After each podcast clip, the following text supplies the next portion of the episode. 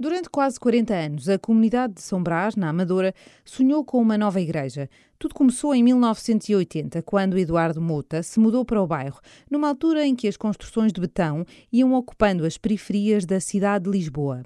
Catequista até então na Amadora, não hesitou em aceder ao apelo do parco, o padre Luís Maurício, que lhe pediu que o ajudasse a encontrar um lugar onde se pudesse celebrar a Eucaristia no novo bairro. O incentivo vinha do então Cardeal Patriarca de Lisboa, Dom António Ribeiro, que foi pedindo aos padres que criassem comunidades nestas zonas. Para concretizar o objetivo, Eduardo decidiu integrar a Comissão de Moradores, recentemente criada em São Brás. A Câmara da Amadora era do Partido Comunista e formaram, como em quase todos os bairros, comissão de moradores ligados ao Partido Comunista. Eu meti-me nessa comissão precisamente para saber o que é que eles andavam a fazer. E de facto fez-se muito trabalho. Conseguiu-se dar nome às ruas, pediu-se a luz elétrica, pediu-se os correios, pediu-se autocarros. Depois, nessa altura, estava lá um vereador na Câmara da Amadora que nos disse a nós, comissão de moradores, que nos ia arranjar um, um local para reunirmos. A Câmara ia prometer, prometeu a cabo à Comissão de Moradores para eles reunirem apenas. Mas eu achava que era grande demais para, para a Comissão e achei que era o ideal para podermos fazer lá, começar com a comunidade. O Padre Maurício fez um requerimento à Câmara e a Câmara cedeu à, à paróquia essa cave. A cave era um espaço amplo, situado no edifício da escola primária. Estava ainda em tijolo e precisava de algumas obras. Aos poucos, Eduardo foi deixando o seu número de telefone nas caixas do correio, apelando à participação e colaboração de todos. Também colocou um cartaz à entrada do bairro para informar a população acerca do novo local de culto. Na altura, quando o Padre Maurício me disse para tentarmos congregar as pessoas para formar uma comunidade católica, disse-me logo que havia um terreno para uma igreja. Isto logo em 1983 que havia o terreno para uma igreja e nós começámos logo a sonhar em construir a igreja. Logo em 1984 veio uma senhora da paróquia da Amadora formar catequistas, formaram-se leitores, apareceu um, um, professor de música que nos ensaiava, nós é que limpávamos a igreja, que éramos meia dúzia deles, fazíamos tudo. Quando Dom José Policarpo inaugurou uh, Benzeu, o, centro, no dia 6 de maio de 1984, o Sr. Padre Maurício queria que um grupo fosse receber o seu patriarca à porta. Mas se, se fosse o grupo receber, não ficava ninguém para cantar, porque nós éramos só meia dúzia deles. É? Com o tempo, a comunidade foi crescendo e, apesar de a CAV ter sofrido obras, continuou a apresentar algumas fragilidades, como recorda Ana Mestre, que na época era ainda uma menina. Houve algumas peripécias e agora recordo-me de algumas. Por exemplo, no dia em que eu fiz a minha primeira comunhão, acho que o horário da celebração teve que ser adiado, porque nesse dia choveu muito e a igreja inundou. E, portanto, a celebração teve que ser adiada porque havia um, estava um rio no espaço e, portanto, teve que ser, eh, as pessoas tiveram que, portanto, teve que alguém ir limpar antes. Aconteceu algo semelhante no dia em que o meu irmão, oito anos mais novo do que eu, fez a primeira comunhão. O sonho de ter uma igreja fez com que os moradores se juntassem desde o início para angariar fundos para a construção. Vendiam rifas e organizavam vendas de Natal e noites de fado.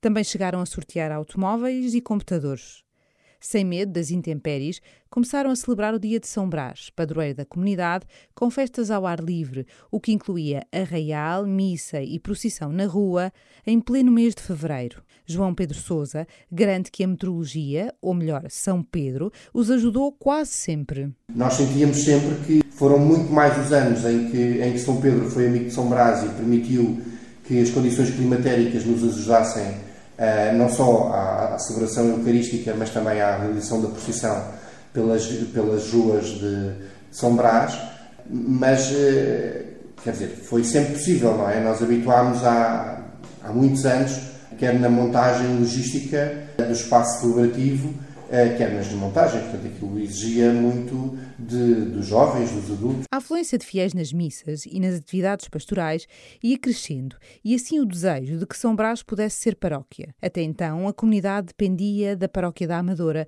como recorda Eduardo Mota. Um dia o, o Dom José Policarpo veio visitar a, a comunidade e nós falamos na possibilidade disto poder ser paróquia, como é que já era muito grande, que tinha já mais de 20, na altura, teria 20, cerca de 20 mil habitantes, e o Dom José Policarpo disse, olha, vai ser difícil isto poder ser paróquia, porque isto pertence a duas freguesias civis.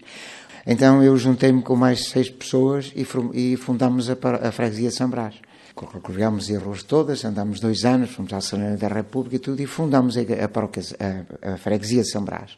Entretanto, quando estávamos, sabíamos que ia ser aprovada a freguesia de São Brás, eh, falámos com, com o Patriarcado, eh, dizer que estavam as condições reunidas para que pudesse ser paróquia, e de facto depois a freguesia foi eh, fundada em 1997 e a paróquia foi em 98. Com o aumento do número de praticantes, a cave ia ficando cada vez mais pequena para tantas pessoas. A partir do coro, Ana Mestre ia testemunhando o envolvimento de todos. Todo o espaço da, da capela estava cheio, todos os espaços contíguos com as portas tinham pessoas a, a, ver. Lá fora também havia gente, isto acontecia frequentemente nos dias de festas da catequese. Uh, eu, eu, sou, para além de pertencer à paróquia, sou responsável pelo cor de sábado, Eucaristia, que no fundo onde participam mais crianças e os escuteiros. Uh, é uma assembleia muito participativa. No fim da década de 1990, havia mais de 700 crianças crianças e jovens na catequese, o que levou a paróquia a comprar duas lojas situadas nas imediações da cave, tudo para suprir a falta de espaço. Ao mesmo tempo, foi surgindo a necessidade de criar respostas sociais para os idosos, como explica João Pedro Souza. O Centro Social começou por ser um centro de dia, começou a funcionar naquilo que nós sempre designámos como sala grande, no complexo da cave, e daí nasceu esta necessidade de, desta valência tão importante de acolher os idosos. E aí foi lançado, de alguma maneira, as primeiras pedras para esta realidade social que, que também era necessário dar, dar resposta e foi criado o Centro Social. Mas num outro espaço. Sim, sim, sim. Além dos casamentos que nasceram na cave, a paróquia viu também um dos seus ser ordenado padre. Paulo Pires cresceu no bairro e tornou-se sacerdote em 2013. Atualmente, a comunidade acompanha o percurso de Duarte Chen, que ali cresceu e que neste momento está no segundo ano do Seminário dos Olivais. Questionei a vocação com a paróquia, numa atividade da paróquia, numa peregrinação a Fátima a pé, e a partir daí também fui entrando mais na paróquia. Ao longo dos anos, o projeto arquitetónico da nova igreja foi sofrendo alterações e, depois de muitos avanços e retrocessos, começou a concretizar-se em 2013. O início dos trabalhos foi um momento vivido com ansiedade, sublinha Ana Mestre. Eu confesso, quando eu vi a primeira vez que eu vi as máquinas, nós às vezes até desviávamos. Os meus pais uh, vivem em São Brás, eu já vivo uh, na parte dos Moinhos da Funcheira, que é a comunidade um bocadinho mais acima, que ainda pertence a São Brás, mas fazemos muitas vezes o percurso de ligação entre, entre as duas terras e muitas vezes fazíamos de propósito para passar só para ver como é que estava. E já tem mais um piso, ou já tem. Porque, porque de facto aquela primeira fase foi muito especial. Era um sonho de muito. Eu sempre me lembro de se falar que um dia íamos construir uma igreja, portanto, ver que efetivamente se construía e pensar aquelas pessoas que, com tantas vezes com um olhar triste, me disseram nunca vamos ter a igreja ou eu não vou ver a igreja e pensar, estão a ver, conseguiram ver a igreja, valeu a pena. Uh, isso é, é, muito bom. Como o processo foi tão longo, houve quem duvidasse de que a obra tinha de facto arrancado, como frisa Ricardo Homem.